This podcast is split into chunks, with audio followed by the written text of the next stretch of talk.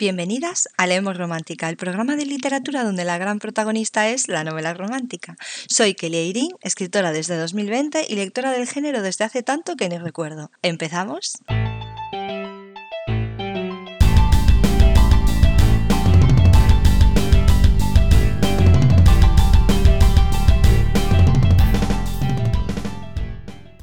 Hoy os voy a presentar a alguien que para mí es un honor. Nuestra invitada de hoy es Annie Peterson. Ella es escritora de novelas románticas, con mucha acción, diría yo, y superventas en Amazon. En su bio de Instagram dice que es lectora y cinéfila perdida, intensa, viajera y foodie lovers.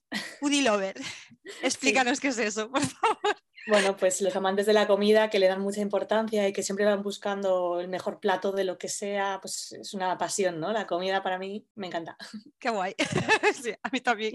Y desde que soy madre más.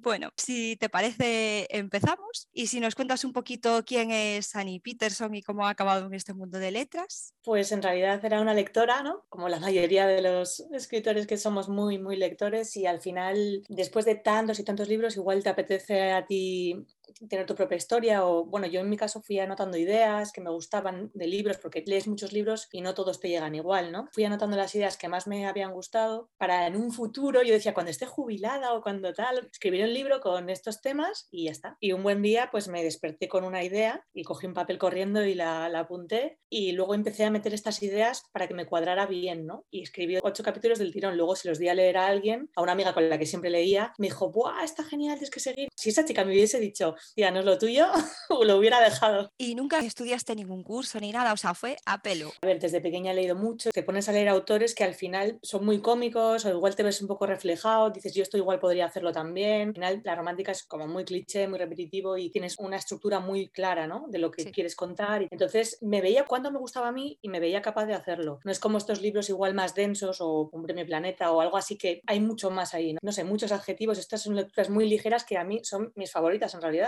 con las que más disfruto, las que más me relajan, me río, estoy enganchada a tope, no me pone trabas la lectura. Entonces, algo así sencillo, me veía capaz, capaz de hacerlo a mi manera. Luego, por supuesto, mil correcciones encima. Claro, a veces sí que te sale un párrafo bueno, pero yo desde luego y más a día de hoy, todo lo que escribo lo leo mil veces y lo cambio tres mil. Vale, que a mí me pasa igual. Entonces, ¿lectora primero o escritora? Lectora, lectora. claro. Lectora. Sí, a mí me pasó igual. Yo además hice algún curso, algunas compañeras preguntaban por la estructura de los capítulos, cuándo cortarlos o tal. A mí, de tanto leer, es algo que yo creo que te sale solo, ¿sabes? Cuándo Sí, va a acabar el capítulo, cuándo empezar el siguiente. Es algo que yo creo que se aprende mucho de leer. Y a mí, mi mentora me lo había dicho. Me dijo, se nota que Leer lees es muy, mucho. muy importante. Es Sí, que y si sobre todo el género que escribes. Que no lea novela romántica y quiera escribir. Es como si yo intentase escribir, no sé, thriller, ¿sabes? Si no leo thriller. Las estructuras al final están en géneros así tan concretos, están muy marcadas. Y si Sí, no, pues. ¿Cuál es el libro que te llevó a escribir? No hay uno concreto. Leía mucho de pequeña, luego hubo un periodo en la universidad que dejé porque estaba todo el día estudiando y saliendo de fiesta y no desconectas ¿no? de la racha de leer. Pero luego enseguida cuando me puse a trabajar, necesité coger los libros y yo he leído mucha romántica histórica, mucha romántica paranormal, con el boom de Crepúsculo. Creo que fue ahí cuando empecé otra vez a leer, estaba en la universidad y ya me leí los cuatro libros y ya dije, o sea, tengo que leer más y más y más. Dejé de leer y me reenganché otra vez con Grey, o sea, es Pues como... igual,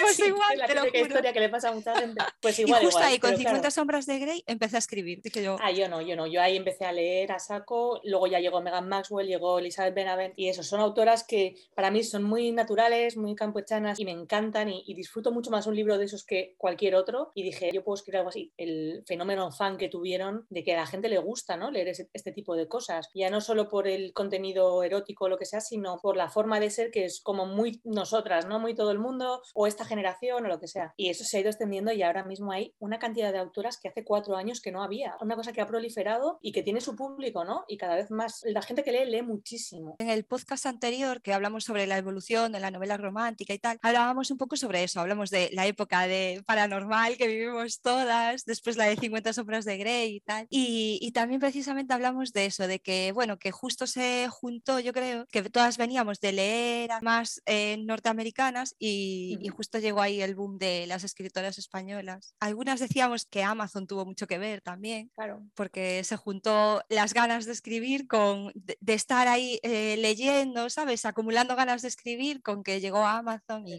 bueno, ¿cuál es el escritor que más te ha inspirado? Bueno, hablabas antes de Pues- Megan Maxwell y de Elizabeth Benavent. yo creo que ellas fueron las que más. A día de hoy hay mucha más gente. También la gente va variando. No, no puedes escribir, yo creo, lo mismo que hace 10 años, ni ellas ni, ni nosotras. ¿no? Cada vez va cambiando también, porque antes lo que nos parecía muy guay ahora ha dejado de serlo y ahora nos gustan otras cosas, nos gusta una protagonista más fuerte, menos sometida. Entonces también va cambiando un poco, y... pero básicamente fue ella, Elizabeth y Megan, y muchas más que hay por ahí, ¿no? Sí, hay de todas un poquito. También hablábamos de eso en el anterior podcast, de cómo fue evolucionando las tramas y todo de la novela romántica y de que ahora parece que los géneros como que duran menos tiempo. Yo creo que ahora se consume más que antes. O sea, ha, habido un boom, ¿no? Desde, desde hace ya 10 años, desde 2012 que salió Grey, ha habido un boom de, de lectoras, sobre todo, y se consume mucho más y más rápido. Entonces piden también algo nuevo más rápido. Hay como una presión, ¿verdad? Porque es que yo estuve ocho meses sin publicar y era como, en plan, me escribían privados por Instagram. ¿Cuándo sacas siguiendo? Sí, ya te digo, que la gente que lee se lee un libro en dos días. Cada vez se exige más en novela romántica, que tiene que haber de todo. Tiene que ser gracioso, triste, tiene que haber acción, tiene que meter todos los géneros, un poco de intriga, un poco de no sé qué, amor romántico y bonito. Necesitan que haya un poco de todo. Entonces, para mí combinar eso es muy difícil porque los personajes que creas no siempre se prestan a esto, ¿no? Yo, por ejemplo, el último libro, que el de Loco, no quería que tuviera nada de pistolas, para que me entiendas. Quería que fuera un libro para relajarse, para pasarlo bien, risas y tal. Pero ya sabía que alguien me iba a decir, jo, pero es que he echado de menos, y entonces tuve que meter un poquito, un poquito ahí. Y te decía, jo, pero es que podía haber sido más largo. Digo, ya, pero es que no se puede todo, ¿sabes? Si te centras en una parte, no puedes dar la misma. Para mí eso es lo más difícil de, de escribir. Intentar darlo todo a la vez para agradar a todo el mundo y es que es imposible. Yo creo que también como lectora, a veces me apetece leer pues algo más de acción y digo, pues me leo esto, o me apetece leer algo más sentimental, tal, pues me cojo a Alice Kellen. Si me apetece algo más erótico, pues cojo a Elizabeth Benavent. O sea, creo que cada uno tiene su, su puntito, ¿sabes? Su nicho. Yo depende de lo, que, me apetezca. no, te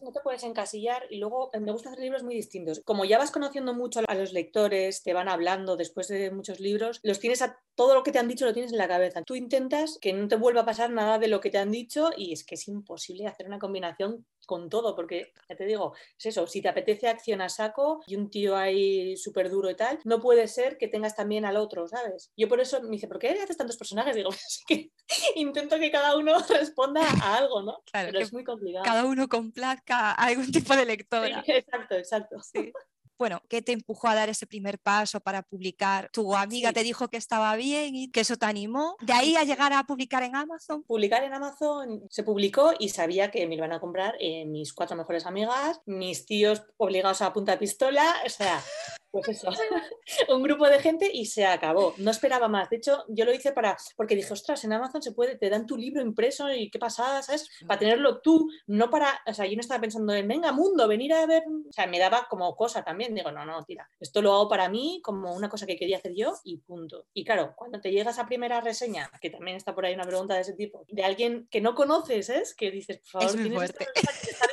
por Dios bendito, que qué es esto, que qué maravilloso, que no sé qué, y te quedas como que casi no te lo crees, ¿no? Porque tampoco es esto lo que andas buscando. Yo creo que también si lo andas buscando, te esperas más de lo que te hacen. Si no lo buscas y una persona te escribe, te quedas alucinado, ¿no? Entonces fue un poco así la cosa. Vamos, pensaba escribir un libro y se acabó. Uno. Yo la primera vez que vi en las estadísticas del KDP que lo estaba leyendo alguien en México, yo flipé. Ahí me petó la cabeza. Dije yo, wow, pero sabes, alguien que no conozco de nada está leyendo mi libro, porque yo pensé que lo iba a leer mi madre, mi suegra y ya.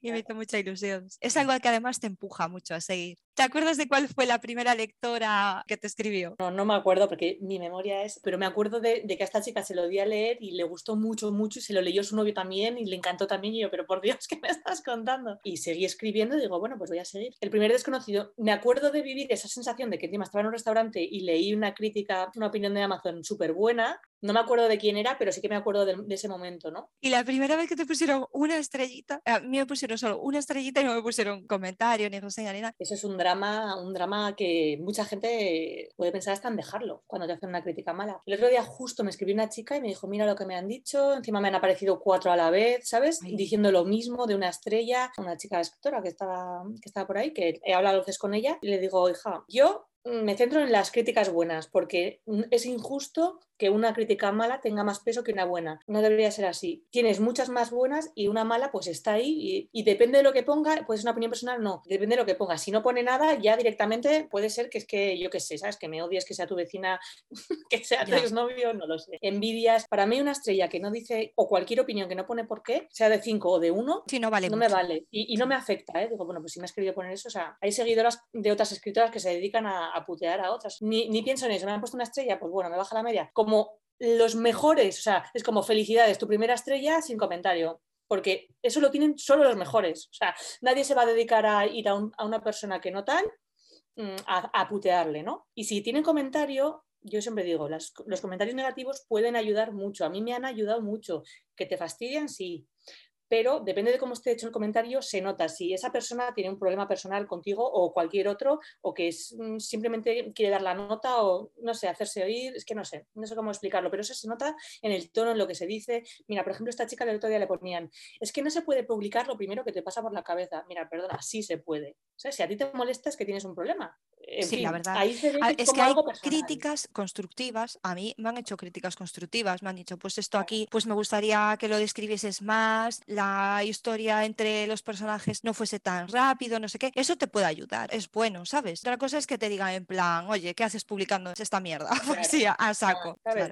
pues no ha entendido el libro o tiene un prejuicio contra este tema y no lo ha querido ver, no lo ha convencido de lo que le he dicho. Pues que eso es una cosa personal de ellos que a mí me da igual. Si me empiezas a decir, mira, es que el libro, yo qué sé, está mal escrito, no tiene ritmo, aquí me ha aburrido, pues vale, es una, también una apreciación personal, pero, pero lo puedo entender. Ya más cosas ya no me afectan, es que es así. O sea, y, y, luego que hemos hablado siempre, no se puede gustar a todo el mundo, es que es imposible. Yo a veces pienso, ¿cómo le he podido gustar este libro, que a mí me ha horrorizado, y mi libro? Digo, es que no, que no me cuadra.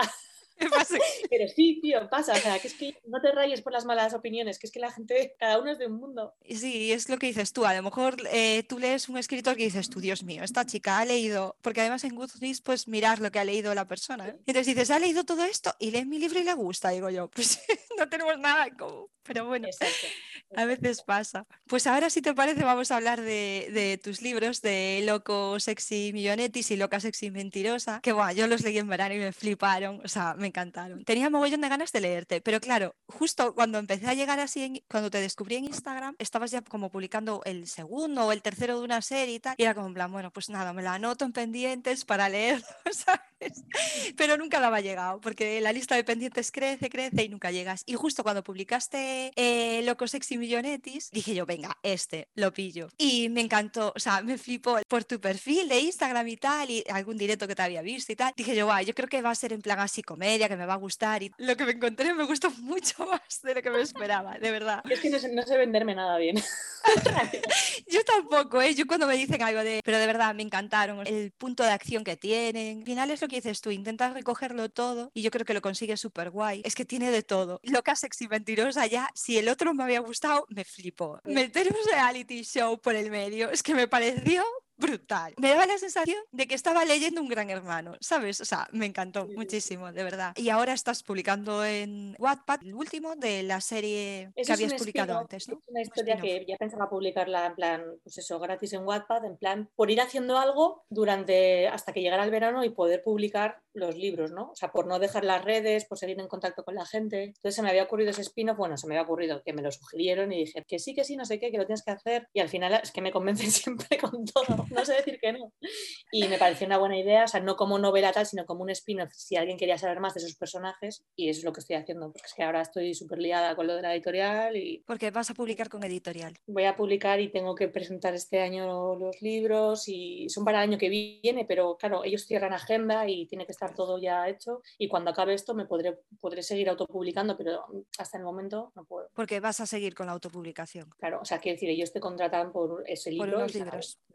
Eso ya, luego ya depende de lo que se venda y tal, igual te proponen hacer más cosas, pero en principio es eso y ya. Luego hablaremos de comparar qué tal la autopublicación y la publicación con editorial. ¿Cómo se te ocurrió la idea? Primero de que le tocara al Euromillón y después de un reality, porque es que me parecieron dos ideas que son...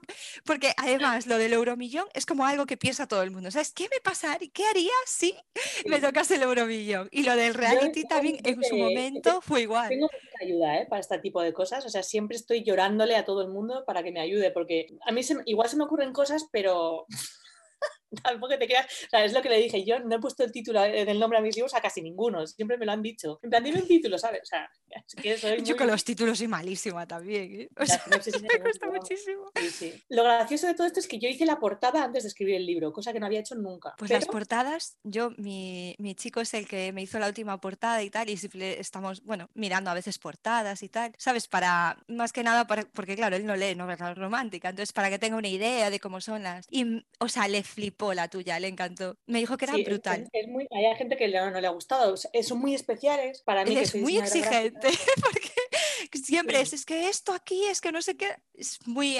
Y le flipó la tuya. Sí, a ver, cuando te gusta el diseño y eso, intentas ir ya un poco más allá. Yo quería que nunca había usado a una persona en la portada, o sea, en la droga hay unos cuantos, pues que la droga ni lo cuento, porque fue un libro que, bueno, salió y ya está. Y fue el primero, pero no, ¿qué más?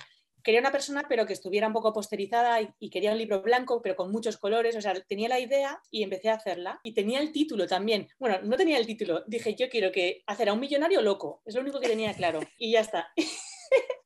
Y entonces le dije a mi, a mi novio, necesito, es que mi novio es un crack, eh, necesito una historia para esta portada de un tío millonario, pero que sea graciosa. Y a él se le ocurrió, pero al momento dice, ¿y por qué no es un tío de barrio que le ha tocado el oro millón? Digo, ya está, o sea, fue una frase. Con esa frase yo ya empecé a elucubrar su personalidad, lo que pasaría, que ella era una estiradilla, que se conocerían. Ya luego cuando pensé en el perfil del hermano, también ayudante con su perfil de, de, un tío de 120 kilos, que era como algo muy original. Y a mí cuando, cuando me invaden ideas que no he hecho antes, o sea, se me abre un mundo. Y ya de repente pensé en la hermana de él, la hermana de él, bueno, bueno, ya es que son, es que, son pedazos de personajes, te lo juro. O sea, es que son brutales los cuatro, pero brutales. Sí, sí, pero es una cosa que vas enlazando una a otra, pero en cinco minutos dices, madre mía, y vas apuntando en plan, la hermana, el gordo, el no sé qué, o sea, tal cual. Sí, sí, es que además hay veces que solo solo hace falta un chispazo y ya es como en plan, sale, sale todo, porque claro, ya te sale el, el, millonario y luego ya te sale la hermana, ya te sale la chica, ya es que va todo encadenado. Porque la idea de millonario, yo veía, pues eso, en las listas de top ventas, muchos millonarios, ¿no? Por ahí, con traje. Y digo, vale, yo quiero hacer un millonario, pero reírme un poco de esta idea y que el tío sea, pues en vez de un millonario, un millonetis. Me encantó quería darle un giro ¿no? a ese personaje que siempre está ahí, que, que fuera ahí el tío bueno, lo que tú quieras con dinero y tal, pero que, estuviera loco y que fuera de barrio. O sea, es que esa fue la idea clave, de barrio y el euromillón. O sea, ya está. encima yo estoy siempre pensando, jo, ¿qué haría si me tocara el euromillón? ¿Cómo lo repartiría? ¿Qué me lo gastaría siempre? Y mi novio siempre me dice, es que no pienses en esas cosas, odio hablar de este tema porque es que no nos va a pasar nunca. Digo, ya, pero a mí me gusta. A mí me pasa igual. mi madre y yo siempre en las sobremesas siempre en algún momento sale, ah, pues yo me compraría esta casa, pues yo haría no sé qué, pues no sé cuánto. Bueno, bueno, bueno, lo tengo todo pensado, solo me falta jugar. A mí también, porque es que última no juego. Y, mi novio me dice, pero ¿para qué habláis del euromillón de no sé qué? ¿Tú juegas? Y yo, no, pero da igual, la ilusión la tengo. Fue una idea que salió sola, ¿eh? salió sola porque además yo había empezado otra historia, justo me llamó la editorial, ya llevaba bastante, llevaba 40.000 palabras, de esto que dices, ya la voy a echar en verano y guay. Pero que va, me, me dijeron, no, la queremos y tuve que pensar en otra historia porque era como algo que va para largo, ¿sabes? Pues eso, lo que va, ha ido para largo y va más todavía para largo. Joder, ¿y yo como de esto? Tengo que pensar en otra historia que tenía hecha la portada y así. Fue una idea y del segundo libro, o sea, me acuerdo hablando con Misterio, digo, ¿cómo puedo juntar estos dos otra vez? O sea, yo acabé el libro sin saber nada de que iba a haber un concurso luego. Es que sí, es que parece que es como plan, o sea, como natural, ¿sabes? Porque hay veces que se ve como ya un poco forzado. En el final del libro ya metes la puntillita de que va, pero, pero esto fue como, como natural, o sea, como tú acabas de leer el primero y podrías acabar ahí perfectamente, que no hay ningún indicio de, de nada. Pero es que, y, y, lo enlazaste, no sé, me pareció genial. En serio. Sí, sí, a mí esas cosas me gustan mucho. Odio que la gente diga, Buah, esto es inverosímil.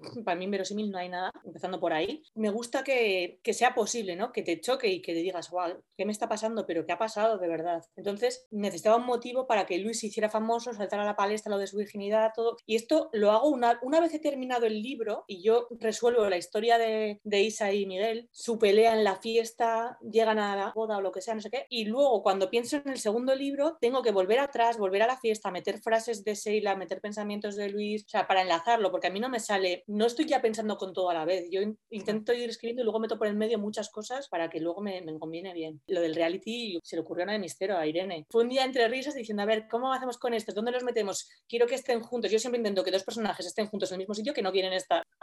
Es que eso es Entonces, claro, eh, mucha gente me decía, joder, de ser mío, ¿cómo los metiste, cómo metiste el COVID y el confinamiento? Y digo, mira, pues porque me interesaba, ¿sabes? Yo Pues a mí me pasó igual. En mi libro Ahora somos Claro. dos, en el último de una serie también, eh, justo coincidió con el confinamiento y lo estaba escribiendo y yo quería juntar a esto. Dije yo, a estos los voy a juntar y les voy a hacer la putada. Claro, que no se puedan cual. mover. Y dije yo, pues venga, ahora mismo estamos en confinamiento, Oye, me viene de perlas. Que, que hablemos del COVID, no sé qué. Digo, para mí es algo que no se puede obviar, que no se puede decir en todos los libros, pero que en uno de refilón digas, mira, estamos en época de tal y nos hemos tenido que juntar en esta casa. Ya está, hasta ahí. No es en plan recordar lo que ha sido, no. Es Sí, la mí- historia de ellos y por qué ese motivo, ¿no? Yo tengo lectoras que no lo quisieron leer porque decían, guau, que todo esto del COVID, que hago encima leer, lo que ellas necesitaban desconectar. A ver, yo los respeto, ¿sabes? Pero después Ya. también te piden que las cosas sean verosímiles, que sean reales, ¿sabes? Quieren realismo. Y si metes algo eh, de la vida real, es que, le, ¿sabes? A Es ver, a mí tampoco me gustaría leer una historia de donde alguien ha pillado el COVID, no sé qué. Hombre, no ya, me claro. gustaría porque no me apetece. Pero si es solo por la circunstancia de que tienes que estar encerrada por eso, punto. No es que no se mencionan nada más en todo el libro. Solo es eso, el motivo. Y a mí tampoco me gusta leer nada, cosas de Auschwitz, de Auschwitz no me gusta, no me gusta leer cosas de nazis, de no sé qué, porque no es un tema en el que disfrute. No, no es un tema agradable Pero para mí.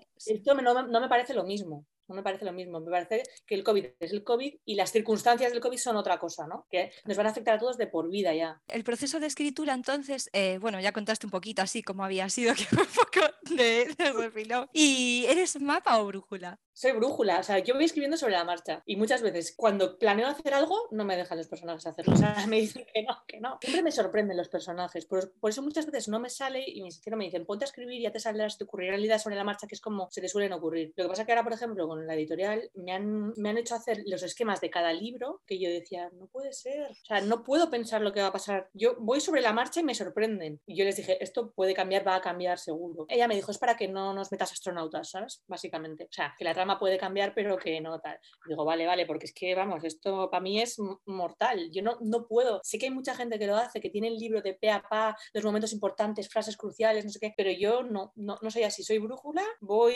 a mi ritmo, voy haciendo lo que me piden los personajes y luego si tal, que algo tarda en llegar o no sé qué, ya lo ajusto, pero les dejo libertad, como si están viviendo su historia en una película y yo la estoy transcribiendo. Yo, yo no sé lo que soy todavía. Me estoy encontrando a mí misma. Pero yo escribo un mapa y después eh, no hago nada de lo que viene en el mapa, básicamente. Sí, Me pasa para, para hacerle caso, para que lo vas a escribir. Sí, pero me gusta tenerlo, ¿sabes? Me da como seguridad. O sea, yo lo tengo ahí el mapa y tengo un poquito de qué va a ir cada capítulo y cuando empiezo lo leo y digo, ah, vale, en este capítulo van a hacer no sé qué. Luego no hacen nada y cuando llevo ya, no sé, imagínate, 1500 palabras de- del capítulo, miro el mapa y digo yo, mierda, no han hecho nada de lo que puse. Pero bueno, sí que, no sé, me da como seguridad tenerlo ahí, ¿sabes? Como en plan, si un día no se me ocurre nada o no lo tengo ahí y sé que, que tengo que escribir. Eso sí, eso sí que está bien. Sí, sí que lo. A ver, yo tengo eh, me dice, ¿cómo puedes decir brújula si tienes cuadernos llenos, pero llenos de, de anotaciones y tal? Digo, sí, sí, claro, claro que pienso en lo que va a pasar y, y a ver si voy en la mitad del libro que ya haya pasado esto. O sea, sí, sí que lo intento ver, pero no puedo planear y, y no planeo el personaje, no me hago una ficha de a ver cómo es este chico. Yo lo tengo en mi cabeza y va surgiendo y luego me van surgiendo miles de matices más. O sea, me sorprenden y luego tengo que volver atrás, poner frases, no sé qué. Me voy dejando sorprender y a veces no me sale y pienso, es que no conozco al personaje, ¿sabes? Entonces me tiene él que demostrar todavía cómo es y eso se hace escribiendo y cuando ya escribes y tú lo sabes y no lo has sabido transmitir, entonces ahí es cuando tienes que meterlo. Yo al menos así es como trabajo. Sí, a mí a veces también me pasa un poco eso. Al principio, sobre todo en los primeros libros, hacía una ficha ahí súper detallada y tal. Y después iba escribiendo y digo yo, "Uf, pues que voy a ir a la ficha, voy a cambiar esto, esto y esto y voy a poner esto. Es cambiarlo todo el rato, porque según vas escribiendo vas conociendo a los personajes. Mm. ¿Con qué escena te has reído y con cuál has llorado más? ¡Puf! No sé, yo es que me río siempre con todas. Bueno, es que yo solo leí, solo leí los dos últimos que publicaste en Amazon y tengo, vamos, una lista de ellos con las que me descojoné viva directamente. Yo cuando re- releo algo, de repente estoy en un, en un- en un autobús o donde esté y me descojono sola y digo, madre mía, ¿sabes? Y me dice mi novio, ¿por qué te ríes de tus propios chistes? Digo, que. Y encima se me olvida, como se me olvida todo, los vuelvo a leer y como la primera vez, o sea, tal cual. O sea, y pienso, joder, yo he escrito esto, madre mía, y es que me troncho. Y llorar, pues, con los libros, con los que más, yo, o sea, yo no, no sé hacer libros de llorar, no sé hacer llorar a la gente, o al menos eso pienso, ¿no? Yo soy más de cachondeo y, y ya. Y tensión. Pero llorar, llorar, llorar, mm, se me da mal. Pero con los libros que más lloro son con los de la mafia, eh, siempre, porque es como, no sé, por la historia de ellos y que es, no sé, es una historia para mí especial. Siempre que lo cojo, acabo llorando.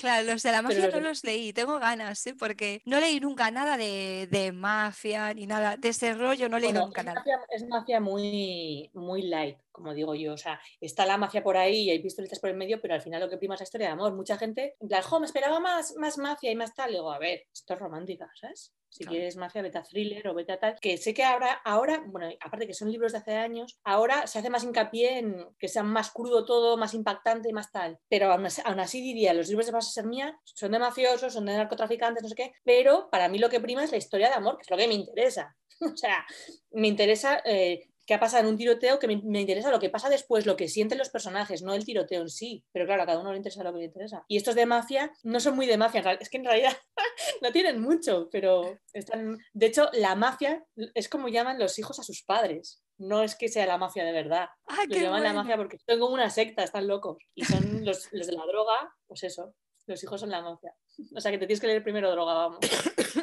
vale, vale, pues me lo apunto, ¿eh? ¿Cuál es tu personaje favorito? Eso es lo de siempre, no se puede elegir uno solo. Es como elegir entre tus hijos. Todos tienen algo importante, ¿no? Para mí. Sí que, sí que intento hacer un personaje especial en cada libro justo para que la gente se vuelve que con él, un personaje en el que le doy libertad, que no suelen ser los protagonistas, porque al final, excepto con Mía, que es un personaje, el de va a ser Mía, Mía es un personaje que lo, lo creé como un secundario, o sea, como ese secundario que nunca se calla, que siempre dice lo más inadecuado, que no sé qué, pues digo, voy a poner de protagonista. Pero normalmente los protagonistas son gente más normal, que psicológicamente te puedes eh, identificar más con ellos y vas viviendo a la vez que ellos la historia, ¿no? Y son los personajes secundarios los que son más especiales para mí. Pero no sé, es que no sé decirte uno. A ver, de, los primeros libros, Jorge, Manu, los últimos, pues mis tres chicos, claro. Y a ver, Luis ha sido un personajazo muy especial para mí, y Sheila. Y Sheila, o sea, a mí Sheila me ganó total. Y mira que es un personaje que en el primer libro como que tiene ahí un puntito de que dices tú, mm, vaya la niña, ¿sabes? pero es que al final le acabas cogiendo muchísimo cariño, tío. A mí sobre todo es lo que me gustó mucho por eso, porque tiene como, es un personaje muy imperfecto que le acabas cogiendo mucho cariño, ¿sabes? No es el típico personaje perfecto que le gusta a todo el mundo. Y a es que a mí incluso en el primer libro me parecía la, la monda, la monda de personaje en cuanto a que, vale, que está muy loca y hace muchas cosas. Y está, muy mal. me encanta. Pero es el típico personaje que te da la vidilla, para que Totalmente. me entiendas. O sea, que, que la va a liar, pero parda. Es que es como que viene Sheila, que viene Sheila, Entonces eso mola, aunque como personaje digas Dios, para mí son los mejores personajes. Sí, a mí también. Bueno, esto yo creo que lo contestaste un poco antes, si los personajes alguna vez han tomado el control y te han hecho cambiar todos los planes. Tomado el control, pero muchas veces, casi siempre. O sea, ya te digo que yo voy escribiendo y digo, ¡Oh! lo que está pasando. eso está guay, porque yo creo que si te sorprendes tú, a medida que vas escribiendo, el lector le pasa un poco lo mismo, ¿no? En plan, va leyendo y dice, ¡Ah! siempre, o sea, me acuerdo en el libro de la droga que me pasó algo súper curioso, que fue la primera vez que me pasó, el personaje entró en casa del otro por primera vez y se dio cuenta de que él era un puto pordiosero, que nunca se había sentido así, pero viendo la casa del otro y cómo vivía y todo, y incluso los tatuajes de su piel le molestaron en ese momento, o sea, son giros que te da el personaje que yo no lo, había, no lo tenía previsto, pero el personaje al entrar en ese sitio se, se siente así y te sorprende. Entonces ahí ya hay de dónde tirar mucho más. Y luego está siempre diciendo, mis sábanas de Ikea y las suyas son de algodón egipcio, o sea, el tío se va rayando con esa idea, ¿no? De que son de mundos distintos y eso es algo que, a ti te sorprende, que no, no lo tenías previsto y, lo ve el personaje al entrar en una casa. O sea, cuando la primera vez que me pasó, es que flipé. Es que yo, hay algo súper curioso que me pasó cuando empecé a escribir, que era como en plan, es que lo típico que oyes de los escritores, es que eh, los personajes me hablan en la cabeza y yo decía, ¡uh! Madre mía.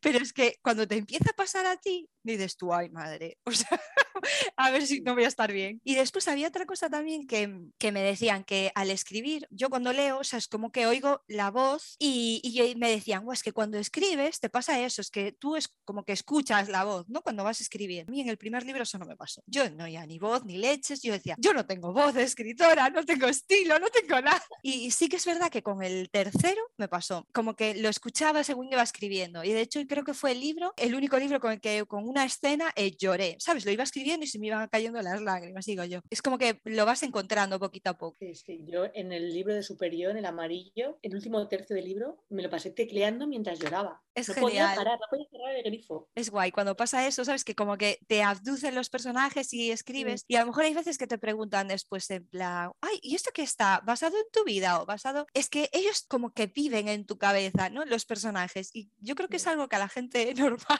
le cuesta un poco entender, pero e, es muy guay eso. Pero vamos a hablar un poquito de las lectoras cero, porque yo en algún directo te voy a hablar de que tienes mucho cariño y de que te ayudan incluso con las ideas, ¿no? Decías hace un rato. ¿Qué importancia tienen para ti las lectoras cero? Toda. Cuando estoy histérica perdida de "A- atadme ya, por favor, mi novio me dice, habla con alguien, habla con tus cero. Y ya hablo con mis cero y vuelvo ahí mansa, toda, toda contenta. O sea, yo creo que yo, me, yo es que soy un poco así, ¿no? Hay gente que es muy organizada, tal, pero yo me vuelvo loca dentro de mi propia cabeza y necesito que alguien me diga, para el carro, esto está así, esto tal, no te rayes con esto, deja tal. Y cada vez que hablo con ellas me ayuda. Y cuando me atasco me ayudan. Y cuando voy variando mucho, ¿sabes? No voy a decir que soy bipolar porque bipolar es otra cosa, pero tengo un estado anímico muy variable. Igual a las 10 de la mañana estoy un día viéndolo todo negro y después de 10 minutos de hablar un poco y- escuchar las frases adecuadas, estoy viéndolo todo, vamos, a tope. Entonces, mm, si las necesito, vamos. O sea, que sin ellas no sé, no sé lo que sería de mí. Por eso tengo tantas, porque no puedo darle el coñazo a una sola persona ni a dos. O sea, necesito a cinco. Porque las voy, las mareando un poco, cada uno tiene su vida también y muchas veces digo, "Mm, socorro, ¿sabes? ¿Me puedes llamar? O las necesito, pero mucho. Y ellas ya me conocen y están de mí hasta el gorro. Pues ahora, si te parece, podemos hablar un poquito de, de cómo es publicar en Wattpad. Comentábamos un poco que es, es un spin-off de Vas a ser mía y, y Vas a ser mío. Este es Voy a ser tuyo. Sí, Voy es un libro tuyo. anterior a, las a la novela de la biología. Mucha gente me dijo, pues, ¿cómo se conocieron Luke y Mac? ¿Cómo empezaron a ser tan amigos? Que claro, se explica un poco, pero no se explica realmente bien, ¿no?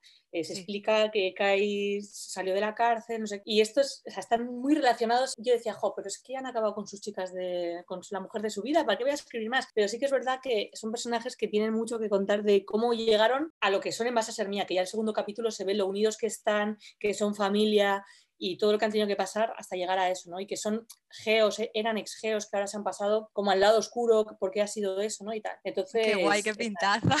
Sí, está guay, está guay. Además ellos, eh, Luke y Max son personajes que también me sorprendieron mucho, que tenían una historia entre ellos, que mucha gente me decía, pero son gays. No, no son gays, pero su amistad ha sido tan fuerte y han vivido tantas cosas al límite y viven juntos y tal, que ya eran como un matrimonio, es lo que decía Kai. No, no están casados, pero como si lo estuvieran. Y entonces, claro, cuando ellos conocen a las, a las chicas de sus vidas encima a la vez, tienen un, un problema para desengancharse entre ellos, su intimidad, que no la pueden compartir. Cuando la han compartido siempre, compartían hasta las chicas, se acostaban siempre con la misma chica. Madre mía.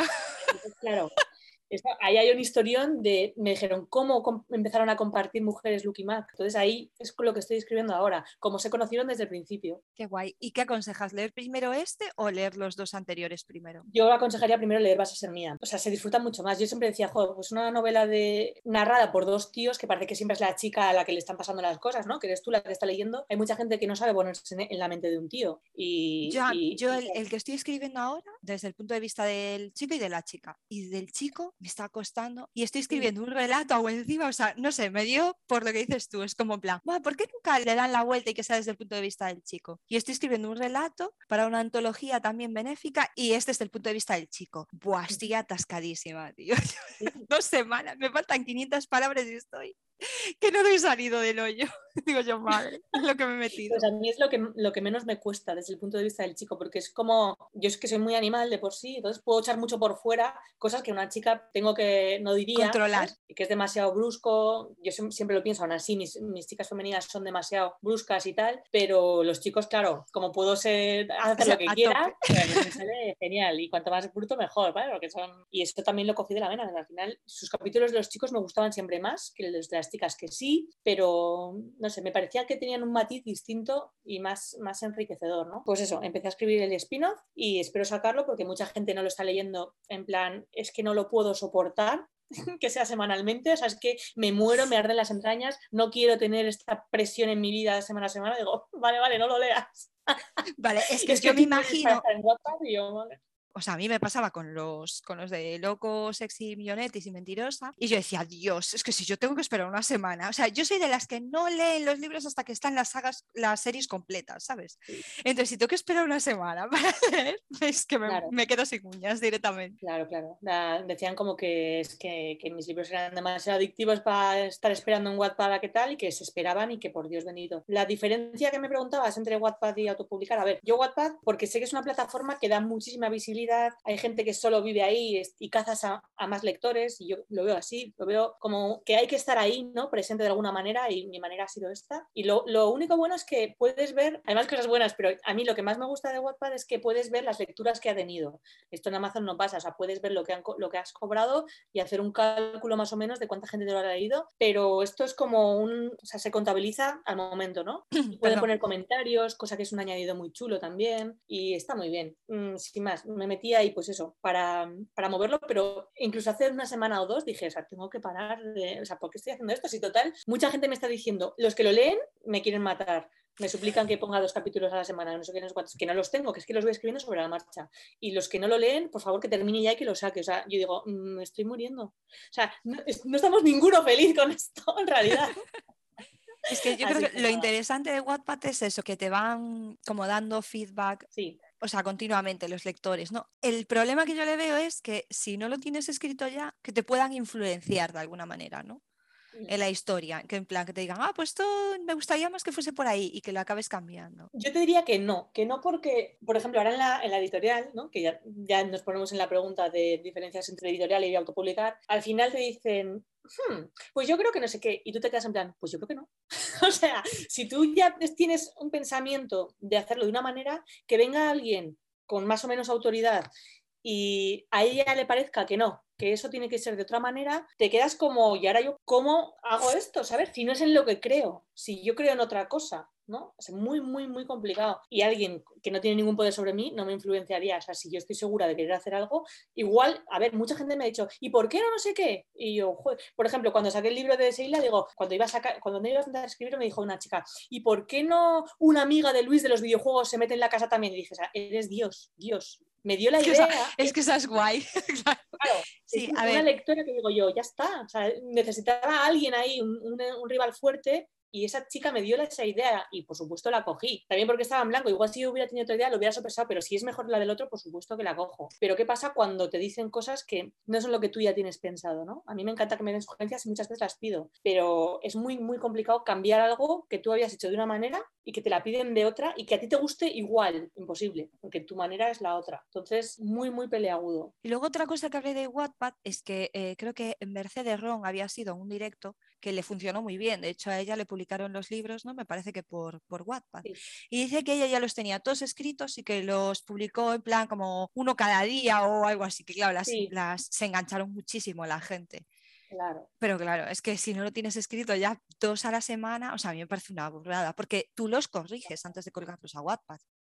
Es decirte, es escribirlos, corregirlos. Mm, sí, sí, no, no, es muchísimo trabajo. ¿Lo tienes corregido con correctora o solo los miras tú? Sí, yo lo escribo, escribo en borrador, lo vuelvo a leer y cambio muchas cosas. Y te digo que últimamente, mm, bueno, alguna frase buena me saldrá, pero casi siempre cambio casi todo el texto. O sea, lo cambio y ya cuando me parece a mí que está bien, se lo paso a la correctora y ella todavía me lo mejora más, tanto de estilo como ortográficamente y todo. Formamos un buen equipo, como dice ella. Joba, y, tanto, porque además escribirlo semanalmente y enviárselo a la correctora y que, sabes, que te lo haga tan rápido, porque ellos tienen sus tiempos, tú los tuyos y es complicado, ¿eh? O sea, me parece complicado. Le paso el libro entero siempre y ella me, me, va diciendo, ¿sabes? Pero esto de semanalmente un capítulo, di que son capítulos muy cortos, de cinco páginas o así, y, y la estoy mareando mucho, pero es que, es que yo voy con mil cosas a la vez ahora. A tope. Madre mía. Voy contrarreloj, contrarreloj totalmente. Vale, eh, ya hablamos de las diferencias entre publicar en Amazon y en Wattpad y un poco de las ventajas e inconvenientes. En Amazon tienes feedback con las lectoras y tal. No es tan directo, ¿no? Como en Wattpad. Y que en Wattpad hay muchísima más gente al final. Tu Amazon es una plataforma que vas, compras y te vas a leerlo a tal. Sin embargo, en Wattpad lo tienes que leer ahí, ya estás ahí. O sea, eso es diferente. Lo que pasa es que, juro que nunca he leído un libro en Wattpad. Ya, ya. No, yo tampoco, ¿eh? Yo tampoco. O sea, he leído pues eso, pues, el de la ventana, ahora me empezado a leer unos cuantos capítulos, libros que han, pegado el pelotazo, he empezado a leerlos en Wattpad, pero porque estaban gratis y para ver cómo eran y a ver si me lo compro o no. Vamos, tampoco tengo mucho tiempo de leer.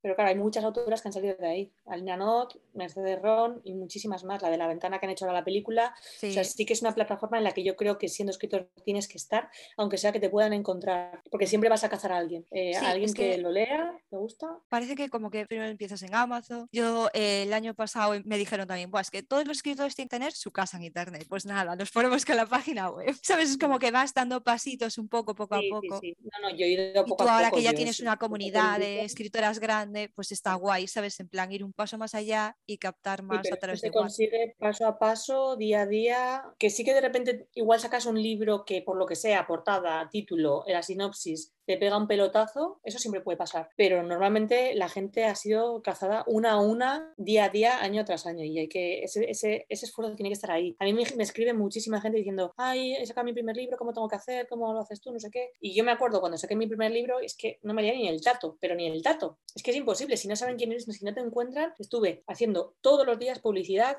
Hay que hacerla ah, es que me da pereza. Digo, ¿qué, quieres que te diga? A mí también me da pereza, pero es que los días que no hago publicidad o siete días sin hacer, el día que hago, noto un subidón de la leche. Entonces, ¿qué pasa? Tampoco puedo estar todo el día haciendo publicidad veo que funciona, pero es que tengo también que producir. Pero eh, esto que alguien que saque un libro que no se le dedique media parte de su jornada a hacer su publicidad, es que no entiendo. Vale, no la hagas, pero luego no te quejes. Hombre, además que tampoco tienes que ser publicidad eh, a saco, yo creo. ¿Sabes? Hay otras formas de eh, trabajar con Instagram, ¿sabes? En plan, hacer publicaciones que le interesan a tus lectores o yo qué sé. Pues, joder, pues ahora, ¿no? ¿sabes? Yo, por ejemplo, con el podcast y tal, también llegas a más gente. Son formas de buscarlo que tampoco sea en plan tu libro, tu libro, tu libro todo el rato, ¿no? Pero... Lo que pasa es que funciona, ese es el problema, que tu libro, tu libro, tu libro, spam, spam, spam, funciona. Funciona. Ese es el tema. Entonces, ¿qué haces? ¿Dejas de hacerlo? No, claro, a ver, tienes que hacerlo que te, y te, vuelves original para darles uh, algo de... Yo es que siempre lo digo, ¿no? Hay que un poco también, o sea, que está muy bien y tal, pero llega un momento en el que tú has hecho un trabajo y lo que quieres es venderlo. Cuando ya mucha gente tal, para mí es el momento de ponerse a hacer cosas con contenido de calidad porque la gente te va a hacer caso ahí. Es crear contenido de calidad para que te vea poca gente, no. No te merece la pena. Caza, caza, gente y cuando ya tengas gente que te esté haciendo caso, entonces refuerza y coge más gente, ¿sabes? Yo al menos es así, pero es que yo no tengo tiempo de nada. O sea, mucho lo hablo, pero luego nada. Bueno, es que es muy complicado compaginar todo, porque al final tienes tu vida fuera de los libros, a, ¿sabes? A todas nos pasa, todas tenemos familia, tenemos hijos. Eh, esto es un trabajo como de ocho horas, o sea, te tienes que pensar en las ideas, tienes que pensar en el contenido para las redes, para tu página web, mm, escribir, o sea, escribir al final, que es lo más importante y casi es a lo que menos tiempo le dedicas. Y a mí, por ejemplo, es lo que más me gusta, decirte a mí, corregir, todo lo demás al final es como, a mí lo que me importa es escribir. Claro, o sea que la parte promocional es muy, muy importante también. Una vez que tienes el producto acabado, hay que, hay que hacer un esfuerzo por el esfuerzo que tú has hecho de escribirlo, que llega a cuanta más gente mejor. ¿Y tú crees mucho en la publicidad de Instagram, por ejemplo? Mm, sí, yo creo mucho en el marketing en general. Bueno, ya, claro. Pero quiero decirte, la publicidad de Instagram funciona, porque yo, por ejemplo, eh, la usé alguna vez en las promociones de mis libros, siempre la uso y tal, y yo sí que creo que funciona, porque hay, yo creo que hay muchas escritoras que no, que no usan, ¿sabes? Que no promocionan sus, por, cuando tienen su, su, novela, o sea, a ver, tampoco te digo que estés haciendo publicidad continuamente, ¿no? Porque, a ver, pues cada uno tendrá que mirar lo que le compensa. Yo donde más publicidad hago es en Facebook, de todas maneras. O sea, mi, mi, red es Instagram y en Facebook casi no tengo movimiento, pero sí que hay unos lugares más concretos donde la gente va a ver qué le va ahora. Y tienes que estar ahí, ¿sabes? Tienes que estar ahí todo el día, de la que te pego, porque se nota. Y si tienes 80 grupos de lectura de romántica, pues en los 80 tienes que compartir tu publicación para que te vean, para que alguien que esté buscando, que hay miles de personas buscando, te vean a ti. al final es estar ahí continuamente. ¿También crees en lo de tienes que publicar tres libros al año para tener un buen catálogo? Mm, está claro que cuanto más publicas, más posibilidades de, pues lo que tú decías, si publicas un capítulo al día en Wattpad, eso crece en Timerata. Cuanto más les das de comer a tus, a tus seguidores, a tus lectores, mejor. ¿Qué pasa? Que ahí prima la calidad, la cantidad. Si eres una persona que puede sacar un libro cada dos meses y triunfa como el colacao. Si ves tú que tú misma eh, no das, te estresas toda tu vida, eh, te vuelves un monstruo, encima el libro es mucho más flojo que lo que sería si te comieses un libro por en medio, mm, yo no lo haría. porque las, las más importantes sacan un libro al año, como mucho dos, al ser biología, y punto. Pero claro, es que, es que hay gente que hace de todo, de todo, de todo. Pero si yo siempre lo digo, si luego tu libro no, no está bien por dentro, no tiene calidad, no está bien pensado, es la típica historia de siempre, no tiene ningún añadido que lo haga especial, la gente no te va a volver a leer. Les cazarás una vez, pero ya está. Cada vez que alguien te lee, te juzga. Entonces no puedes decir, venga, vamos a vender y no. Para mí no es así, ¿no? No es como hacer pan y vender barras de pan. Esto es un producto que se tiene que mimar mucho, que tienes que elaborarlo. Para mí es mi opinión. ¿Que puedes hacerlo? Hazlo. Ahí vamos, las superventas ahora están sacando cada dos meses un libro, cada dos o tres. Pero también qué ritmo de vida. ¿Vas a seguir así para siempre? ¿Qué calidad de vida te supone a ti eso? Porque Mm, por mucha facilidad que tengas, es un estrés que luego tu cuerpo lo va a notar también. Yo creo que hace falta un equilibrio. Lo que pasa es que hay tanta competitividad ahora que... Bueno, para acabar, al final sí que nos está dando de sí, ¿eh? Yo es que me rollo como las persianas. ¿Qué libro recomiendas para empezar a leerte? También una pregunta súper típica. para empezar a leerme. Mm, para empezar a leerme, yo creo que cualquier libro es bueno, ¿no? Tú has empezado por loco y claro, yo tengo en mente mis otros libros, mm, bueno, es que no sé, igual lees el resto y luego te parece el mejor, no lo sé, pero yo les tengo más cariño a otros, a ver, que sí, que me ha gustado y tal, pero ha sido un libro que he hecho como no poniendo toda mi alma. Eh, ha sido un libro ligero, ligero para reír. Muy ligero, muy divertido, muy original. Que, a ver, yo siempre meto por ahí mis cosillas, ¿sabes? Mis, mis ideas, mis enseñanzas, llámalo como quieras, o lo que yo he aprendido, o apoyarte en los demás, no ser tan exigente contigo mismo, no sé, madura de una vez, no te exijas tan, no sé. Sí, siempre intento meter algo, pero no es un libro de los que, a mí, que se, te mete dentro y, ¿sabes? Y, te, cambia tu vida, para que me nos entendamos, ¿no? Yo creo que hay otros libros que he escrito que, pueden ser más así y voy variando, ¿no? Voy un poco variando la cosa. Pero vamos, que empezar, yo empezaría por el principio, siempre lo digo, porque es que eh, también, igual si lees loco y de repente te pones a leer ahora la droga, que es está hecho en un concepto muy diferente, o sea, sigo siendo yo, pero está en pasado, muchas partes están en tercera persona. Eh, igual te choca porque ha habido un cambio.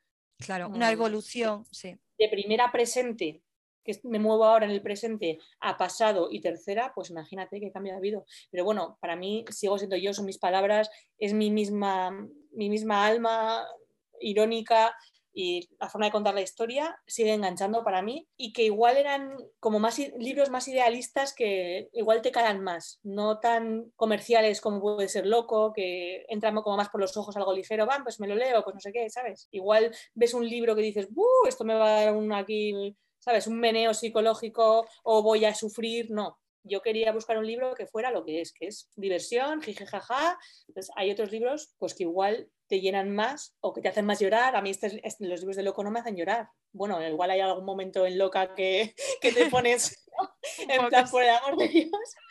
Pero, pero ya está. Hay en otros libros que para mí son como mucho más... Entonces yo empezaría por la droga, a ver, hay dos universos, yo siempre lo digo, droga y mafia, que son padres e hijos, y luego empieza desde en el fondo. En el fondo vas a ser mío, super yo y locos. Que hay un arrastre en todos que los guiños a la gente le gustan mucho porque esos guiños sí para mí luego cuando llega el momento de la verdad son los que te, hace, te aplastan el corazón, ¿no? Un poco.